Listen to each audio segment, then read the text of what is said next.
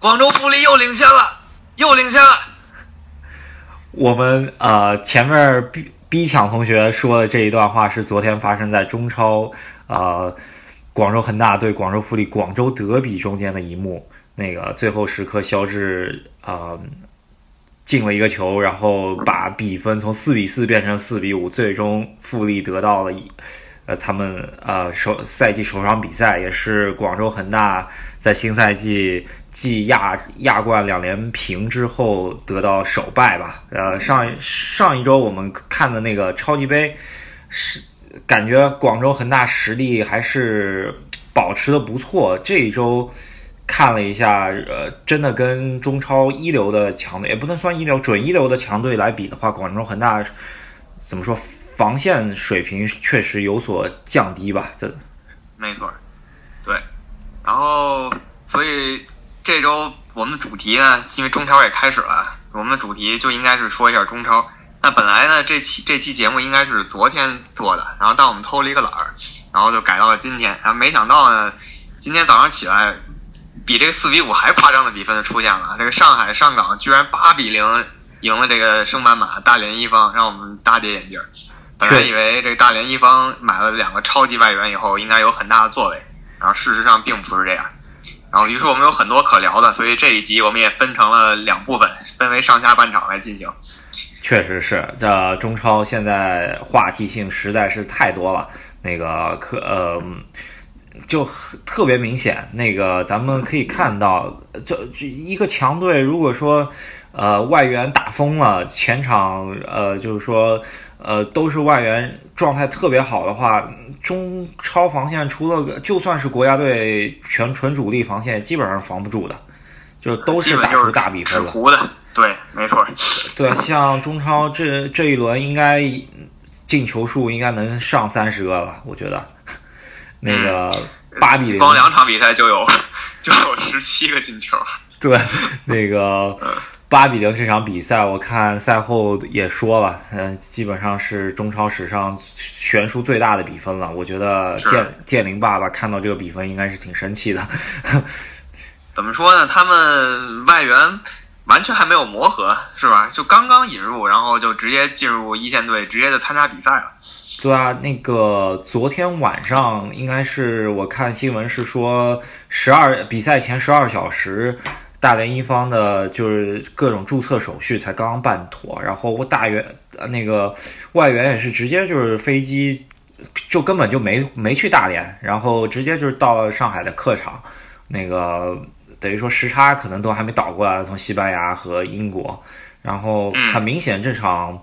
比赛的状态上来说，呃，那个上海上港的两个外援胡尔克和那个奥斯卡，这个身体状态就完全是碾压对方防线上这个外援亨亨特了，对吧？那个是对。首先，按理来说，从绝对实力上来说，亨特已经是一个年龄比较大的后卫，然后对方两个还都是年轻力壮的前场队员。再有就是刚才说的时差问题，如果倒过时差的都知道。这晚上七八点钟想睡觉的时候，真的是，不管你有多强的精神力量或者身体素质，真的是扛不住的。这人就是要睡。如果直接就上来比赛的话，这状态踢成这样，我一点都不意外。其实，但是没想到会漏八个，这个有点太太过。对，我觉得也是啊，可能也是说，呃，就有有一个说法是说，大连在引进这么大外援，呃，这么大。两个大外援之后，前场是有有点想法，就是想法一多就容易搞出事儿。所以说，关键是想法也需要大家磨合，然后才有这个所谓的化学反应。然后你刚下飞机直接踩了个场，我不认为这种情况下能有什么化学反应。如果你说你踢的是个业余联赛，我觉得刚下飞机当场就能把对方碾压。但是毕竟职业联赛再怎么着也是职业联赛。对，嗯。可以说，上海上港也是不负我们第一期所说的那个对他的期望吧。很明显，那个尤其是五球王，我们没只要这场算是机会把握的相当不错，该吃的也都吃了。对，那没办法，上海上港的前场真的是需要吹一波。那个，嗯，外援和和前场基本上已经磨合的特别好了，特别我觉得。呃，这赛季开头奥斯卡在亚冠中间，在这场比赛的表现都已经是怎么说神级发挥吧？感觉是发挥，猛虎下山。能保持这状态，这个世界杯都可以说有所可以值得期待一下。对啊，我觉得巴西主教练蒂特应该还是需要关注他一下，因为毕竟，嗯。巴西的十号位没有一个特别好的球员，现在应该还是用尼古安的奥古斯托吧，是吧？哎，我们国安的奥古还是可以的，要是希望他也能再接再厉，别别别掉队。对对对，能跟上跟上跟上，怎么说中超巴西帮的这个状态是吧？是你巴西帮，另外还有就是苏宁这个拉米雷斯是吧？希望他也稍微啊，拉米雷斯好像首轮要伤缺，据说是上不了。然后苏宁我看也买了一个黑又硬的那个，好像是那个加纳国脚中锋吧，感觉特别期待，很很凶猛，感觉各队后防线又多了一个噩梦。确实是，嗯啊啊，这一轮中超的看点还有一个就在于啊，怎么说，就是新赛季新的 U 二三政策是不是？没错，这个咱们好好聊聊，因为这政策又比去年更上一层楼了。对，我觉得这是一个非常重要一个看点。我觉得咱们可以从给大家科普一下这个 U 二三政策来说起吧。哎，没问题，就这么着。U 二三政策是一七年年初的时候是呃中国足协一指令下，对吧？基本上没有什么任何预兆的。在上海，就是上一期我讲了，上海引进特维斯，上海申花引进特维斯和。那个上港引进奥斯卡之后，然后突然一指令下了，呃，去年的政策还算怎么说？U 二三一点零版吧，呃，可以接受去年的政策，今年这个感觉是变本加厉。哦，你先可以讲一下什么叫 U 二三，这个给大家稍微讲一下这个最基本的概念。对，最基本概念就是说在。当年联赛开始前，在啊往往往前推二十三年，然后那一年，就比方说今年是一八年，对吧？那就是呃九五年一月一号后出生的所有球员算 U 二三，就是一刀切，就是一月一号，比方说你十二月三十一号出生的球员，他就不属于 U 二三了。对，没错。所以这个目的很明确，就是为了备战奥运会这种级别的比赛。因为奥运会这种级别比赛，你只能派这个青年队或者 U 二三级别球队的球员去。对啊，可是你比方说你今年是九五年一月一号，然后你踢了一年中超，然后好不容易累积了一年的经验，然后明年就是九六年一月一号为卡线了，然后你就不属于 U 二三了。然后你能不能上？你你的 U 二三名额基本上就是可能就肯定是要被别人替替代了嘛？你呢还能不能首发？这就不知道了。那九五年的球员今年出现一些怪圈。对，九五年球员今年累积的中超啊经验什么，可能到明年就没用了。然后大家一群俱乐部又去哄抢九六年的球员，对吧？就是这个道理。感觉就是外国人。就是看中超记录，你可能看到一七赛季中超有一个球员三十场首发，然后一八赛季三十场连大名单都没进，然后你会觉得这人是不是受重伤，赛季报销了？对。但是说在中在中国呢，这这个现象是有另一种解释，就是我们 U 二三政策。对，然后这个 U 二三政策一点零版一七年推出的是首发必须有一名 U 二三。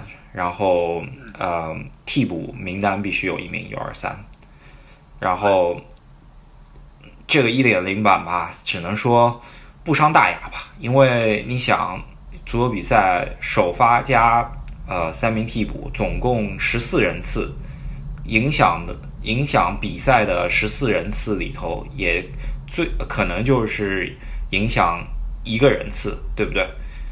叫你，因为你替补中间你会有一个 U 二三的话，可能你不不用，所以说不影响比赛进程，对吧？那影响一个人次，那就相对来说是什么调味剂吧，对吧？嗯，是，而且毕竟足球是个全局考虑的话，你可以舍弃一个位置，但是就比如说你左路可能你派一个你觉得不行的青年球员，但你可以把你的你你可以买一些右路比较强的外援，然后你主打右路。但是如果你要上三个这种球员的话，这就不太好办了。对，既然你说要上三个，那就是 U 二三二点零版，二零一八年。哎，没错。呃，这个是神神政策，借借借着借，就感觉有点像那个三国杀出的新卡，你得看 看一分钟，你大概都没看懂他在说什么，然后你已经被人砍死了，就这种感觉。呃，对对对，那个怎么说吧，中国足协这次还算稍微职业一点，只能说稍微作为官方联赛做呃官方的足协。这个做法还稍微职业一点，就是说这个 U 二三政策还算是提前了几个月跟你把这事儿说清楚，就是明年就这么干了。跟一点零版播出播出的时候，可能就是一拍脑袋就出来了这事儿。这真是一拍脑袋，甚至就是就是真不假思索，啊直接就下达指令了。对，今年这个还给大家准备了对缓冲期，缓冲期大家把该准备的事儿也都准备了，最。最明显的就是恒大嘛，对吧？直接买了四五个 U 二三的，直接吃进。是的，基本上是按照呃今年在常州的那个 U 二三世界杯中国队首发名单，按照这个名单来买的吧？算是吧，基本上恒大也又是在这一级国家队上也算有半壁江山了。对，呃，这次政策就是相当于是。不只是人数上增加，其实没有硬性规定你人数上增加了，直接直接把 U 二三的，它等于说是直接把 U 二三的名额和你外援的名额直接挂钩，也就是说你在场上出现，呃就是说是，呃，一共出场多少人次的外援，必须对等出场多少人次的 U 二三球员。没错。所以说，如果你想把你的几大外援全首发的话，你就得同样首发三个 U 二三你可能不太信任的球员。对，呃，一般来说中超的话，你想外援的水平和国内球员水平还是差了一个档次的，特别是金元时代，对吧？呃，出来的外援基本上都是世界级的。那一般现在你看所有踢过的比赛，基本上。还是把外援名额全部用完，没有听说哪个球队为了 U 二三，呃，不把外援上齐的，这个还是比较罕见的，对吧？呃，最起码在第一轮是没看见这种现象。对，基本上是三个全用完外援名额，然后想办法应付上三人次的 U 二三。是，所以我觉得这政策最坑的，可能坑的就是二十四岁到三十岁那些本来是替补球员的球员。对，就就是超龄替补球员，对吧？对，因为你本来你在球队的定位就是一个替补，或者说是一个轮换主力，但是现在有了这个政策以后，你就不知道猴年马月才能上场，因为上场永远是那哥几个。因为对，你想，你想，现在来看的话，U 二三一般就是你呃，现在就 U 二三政策是你必须首发一个，就是说是从一点零进化过来的嘛，首发一个，然后必须上同等场次。同等呃出场次数跟外援一样的呃名额，然后基本上首发我看一般都是一个吧，有两个的，有 U 二三储备比较足的球队，比方说啊恒大呀啊上港啊，上港好像都没上两个，是还都上一个。上港今天就上了一个胡定航嘛，一个胡定航单箭头。对，呃也是怎么说？一般来说不会上 U 二三，不会上那比较关键位置啊，就呃，比方中后卫啊、后腰啊这些位置很难了。一般都是拉边或者说怎么说中锋，像像像上港，呃，攻击实力这么强，中锋基本上也就是门前吃饼的节奏，对吧？呃，上港这个 ST 位置位置就留给 U 二三，但他三个这个。ACM 位置就留给他的三大核心球员。对，基本上就是摧摧枯拉朽的中场，然后前面吃个饼就行了，是吧？是，所以说，所以你还可以看得出来，每个队就把他们他们这个技战术里最不重要的那个点分给这个 U 二三球员。对，除非你 U 二三是个爆点吧，对吧？呃，就是国安吧，是吧？梅志豪，梅志豪可以考虑一下。对，国安。想想，还是那句老话。其实你看欧洲各队，每个队其实都有一个二十一二岁就已经是全队爆点的球员。所以，咱们这个跟世界还确实差得非常远。就像刚刚大巴说的这个，日本那边十九岁就敢跟内田笃人正面刚，所以说咱们这儿呢，你说有哪个球员敢跟老大哥正面碰一碰的？对你很明显，在 U 二三球员在场上还是有点怵的感觉，在场上跟那个那帮老大哥还是。有区别的踢球，踢球还是看别人脸色的，就感觉啊，呃，怎么说？刚踢完有个球，比方失误了，然后赶紧回头就看，呃，看自己主教练什么想法，可能下一分钟就给他换下去了。就你信心还不太够，因为确实也心里也悬着呢。是啊，像如果你踢球这么不自然的话，那你上场的话。就 意义不大嘛，对吧？确实意义不大，就只能可能就就就成为这个完成名额的一个一个工具了。然后到了第二年，一旦年年龄超了，这个前途就非常危险。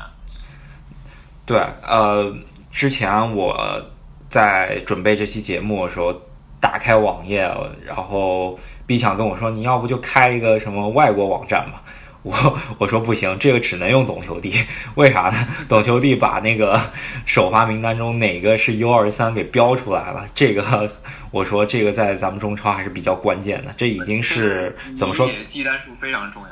对，基本上是我们呃中超各个怎么说大牌教练很重要考核战术的一个比较重要的一块了吧？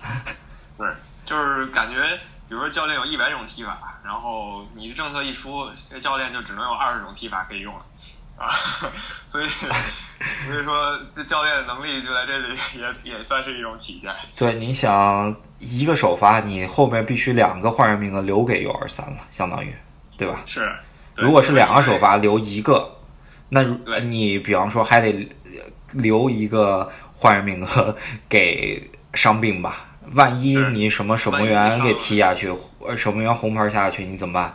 就直接叫 U 二三上来守门吧。所以说，这个我们看这个欧洲主流联赛，一般教练他们在被动的时候可能会换上一个球员或者两个球员，然后整个局面就盘活了。但是在在咱们现中超现在这种情况下，你基本只能靠这个首发阵容来稳定局势。你你想靠换人取胜？基本上不太可能了，已经。好，因为你换上去都是其实你不太信任的球员。你说这个这种现象，我也真是没法没对没法。但但你听说那个 U 二三政策，就是说利用 U 二三政策赢球的那个那个方法了吗？呃，讲一下，讲一下。就是说那个，因为你如果不换，你不达到 U 二三政策这个。要换人啊，就是出场人次的话，最后你的球队是会以，不管你是输赢，或你可能输十个、输一百个，你可能就是说你不管输赢，你最终会以零比三判负。也就是说，这算是嗯，这啊，这就是中国足协就是说强制规定你必须必须得对，就是呃，属于一个中国足协的一个补丁嘛，对吧？那如果说你这场球已经输了非常多了，可能呃零比三，呃或者说零比五，然后你基本上没啥戏了。然后八十分钟，如果你的对手还没有完成 U 二三换人的这些名额的这些要求的话，你现在唯一就是说你唯一能够翻盘的 翻盘的可能性的话，就是说你在最后十分钟把这球保持不死球。哦，可以，就是所以说，可见这个这个我们李毅大利以前这护球技术，对对，现在如亨利般的护球，这是一个比较比比那个中场绝杀还要牛逼的一个足球技术。所以说，如果你能在八十分钟开始护球，护到九十分钟的话，这确实比在最后十分钟全力一搏取得进球要更有效得多。对，就是像那个。如果你记得有一视频叫《中国队勇夺世界杯》，当时说这个李意大利直接护球护了全场，这个不是不是望空虚谈啊，这真有可能实现。对，是确实是这样子。那个可能你首发 首发三个 U 二三，对方没有完成 U 二三，可可能性，然后四十五分钟你护过去了。如果对方觉得下半场还能拿到球的话，再护四十五分钟，你就能夺冠了，那你就能赢得这场比赛。对你就可以以这个场均进球三球，然后全胜不丢球的完美记录，获得这个中超联赛冠军。对，所以说，不是如果你看见一个队首发三个 U 二三球，你就要小心了，他可能就护九十。对对，按照这个门路赢球的。对，所以说可能你到八十分钟，你就会看到，如果有球队就疯狂的控，就是就是不想死球的话，可能对方球员还没有换上，他们可能就会强行犯规，宁可吃个红牌，然后下去强行。对对对对，破此招，破此招也挺简单的。如果说你是就是红牌黄牌。但是有可能裁判会给有利球什么，如果你护的好的话。但是但是关键是 我我觉得破此招最好方法直接打裁判。啊，有道理。对，然后这个肯定会会死球了。对。然后这个主场球迷可以搞一些大新闻，然后这个裁判不得不吹停比赛。对。也是一种方法。所以所以说中超你。U 二三政策已经把整个已经把足球都已经变味了，是吧？是啊，我就是哎，你你很难想象十几年前我们看的一个搞笑视频，现在居然我们真的可以拿出来说，这这个是一个可行的事儿。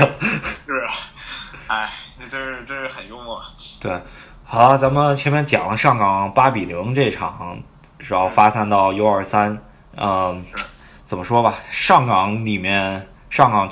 呃，今天上场的有个 U 二三，不是，我不是说胡靖航啊，胡靖航这场表现其实还行，有两个怎么说机敏的啊，在禁区内过人，然后有有一两个射门吧，呃，毕竟进攻线很强。但是我眼前一亮是，呃，三十七号陈彬彬上来，我觉得在左边，左边还是长球了，感觉今年。所以说，从你看比赛感觉，你觉得他这场优点在哪？哦，就是很明显，他上来的带球节奏，左脚将，然后带球节奏很能能看出来，这这球员还是有点水平的。而且，嗯，怎么说？幺二三嘛，对吧？今年肯定会得到很多出场机会。嗯，这场比较看点吧？怎么说？呃，看。专业角度分析来说，感觉上港的后防线还是中超除了恒大以外最怎么最优配置吧？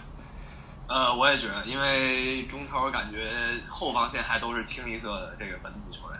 对，谁得国脚后卫，谁得天下嘛，对吧？基本上算是，因为对方外援都是那种催攻拉朽级别的，所以你后防不稍微坚硬点儿，根本就扛不住。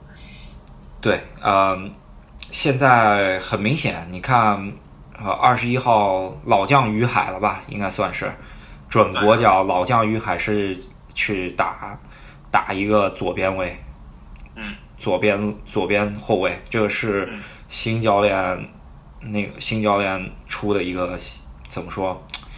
已经踢了亚冠，也已经踢了两场了吧？呃，非常有经验，非常老道。然后左脚传球火候也是。嗯，已经看得出来炉火纯青了感觉。你说他速度可能就没有以前这么快了，踢不了左边锋了，但踢个左边后卫还算是佩雷拉吧，这个葡萄牙少帅一个比较呃骑兵吧，怎么说？算是一种骑兵，有点像这个米尔纳最开始。对对对，米尔纳，你来了利物浦变成左后卫的感觉。对他现在还是左后卫首发吗？还是？呃，他现在就是就是中场，我看长期替补。对，中场他老位置或者左后卫都可以踢。对，呃，被改造。作为一个申花球迷，不得不说，这个上港的这条后防线真的是非常豪华。怎怎么说？贺冠啊，准国脚吧。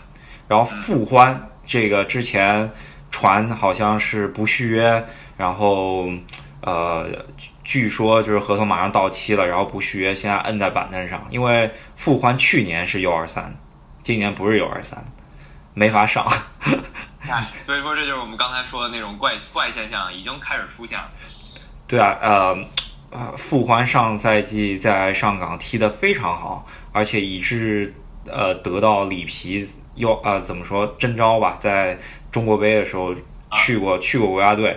他上赛季可能左右都打，和王申超感觉好像还是右后卫打的多一点，然后左后卫是王申超。这赛季右后王晨超拉到右后卫去，然后于海打左后卫，就很明显踢得很好。然后这赛季可能也是跟球员球队有一些续约问题，最后呃到现在就是好几场没踢了，挺可惜的，觉得，对吧？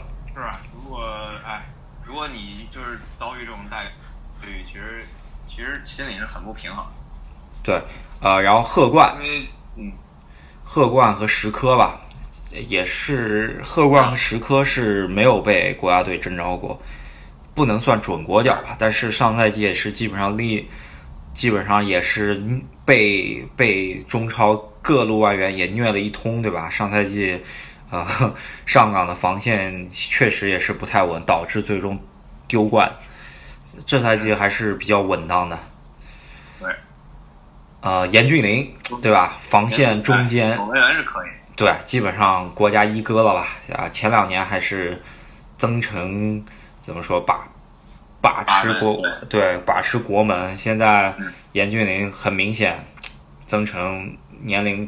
到了，然后对严严俊凌，而且有时候有神级发挥吧，在亚冠的时候，嗯，特别明显。然后怎么说后腰对吧？看后防线不能不看，不能不看腰啊。对啊，要不然就变成阿森纳现在的状态了。对啊，后腰非常无力。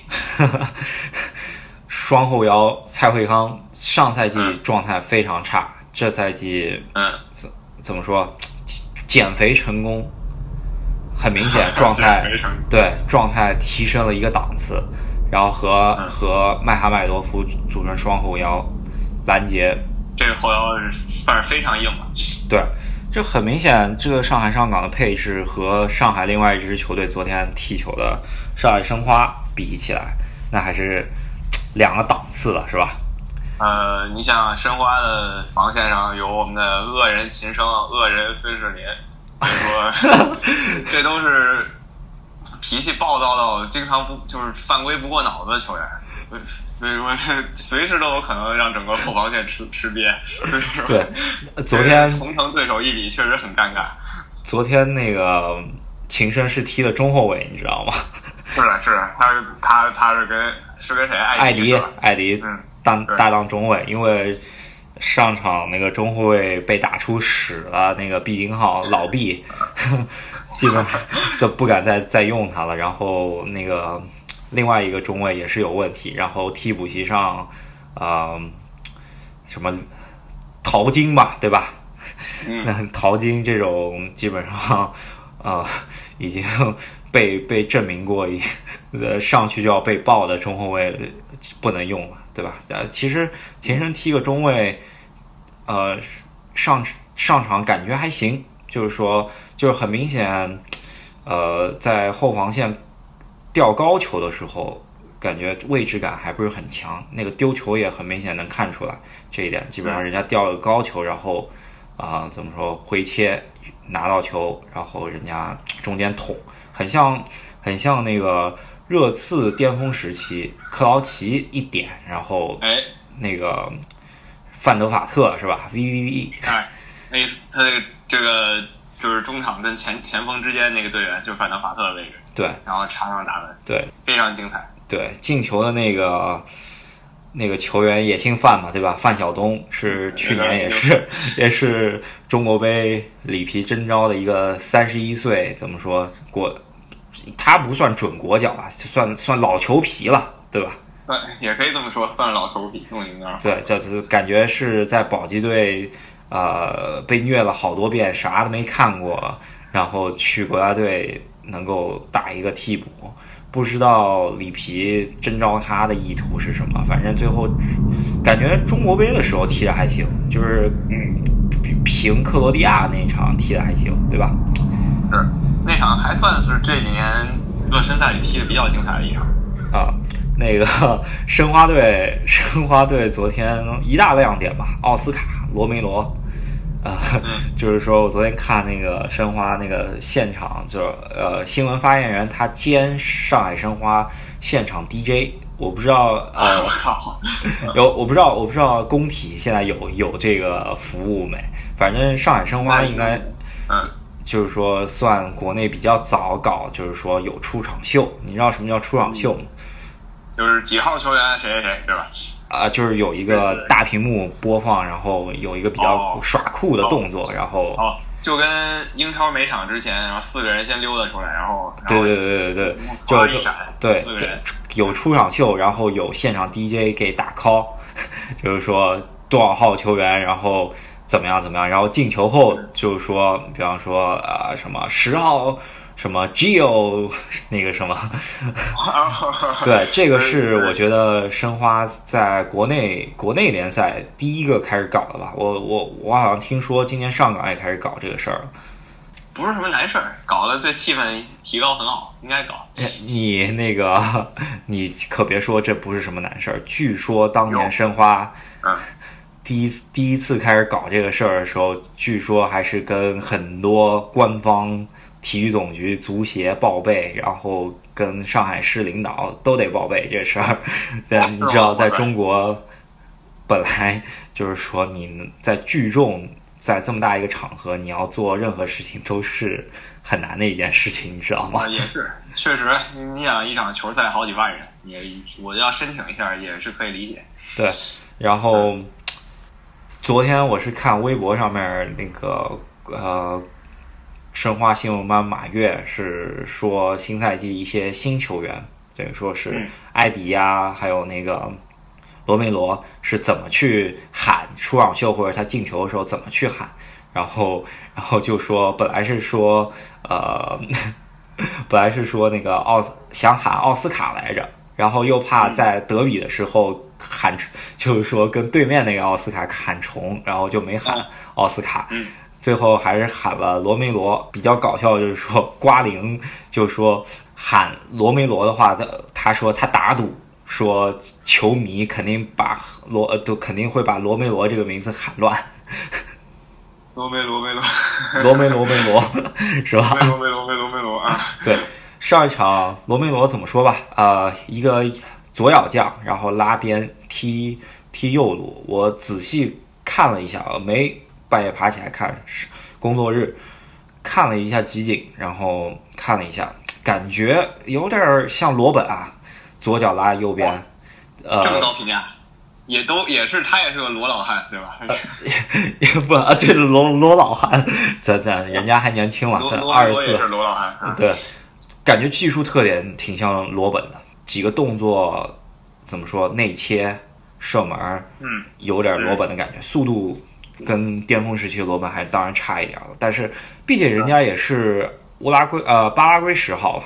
那南美也算一支劲旅，巴拉圭。对，虽然这次没进世界杯吧，呃，他来申花其实还是有一点背后的故事的，就是说，那牵扯到申花上一任老板朱老板了。那个那是传奇角色啊！对，怎么说是人生赢家是吧？球迷就是说 第第一球迷，然后球迷做到他这份上也是基本上是没没谁没谁了，对吧？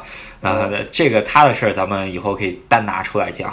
那个太太多传奇故事了。对，主要是什么呢？就是说，你知道罗梅罗的母队，就是说呃来来申花前的那个队是莫雷诺，在在阿根廷。阿根廷的那个球队，然后，然后当时，当时就又是朱老板的一笔生意吧，把莫雷诺引进过来，然后就说是分分几期付款，然后有一个尾款，最后没付，懂吧？这朱老板一向一向的那个什么，然后人家就可能也是搞到国际足联去了，然后怎么说吧，绿地还算。财政状况没有朱老板这么紧张吧？然后就说要不咱们考核考核对方阵中球员，然后就看上这个罗罗梅罗了。然后怎么说？这这件事情相当于是之前欠的债，再以另外一笔生意结清，就是说在罗梅罗的转会费中间多加了一点儿，然后把之前这事儿结束了。然后等于说也算有高瞻远瞩吧，在。在足协出台那个外援高昂转会费的那个奢侈税之前，能够有引进这么一笔对方国脚吧，啊，巴拉圭国脚也算千万美元级别的一个引援，在上赛季做到了，还算不错的一笔引援吧。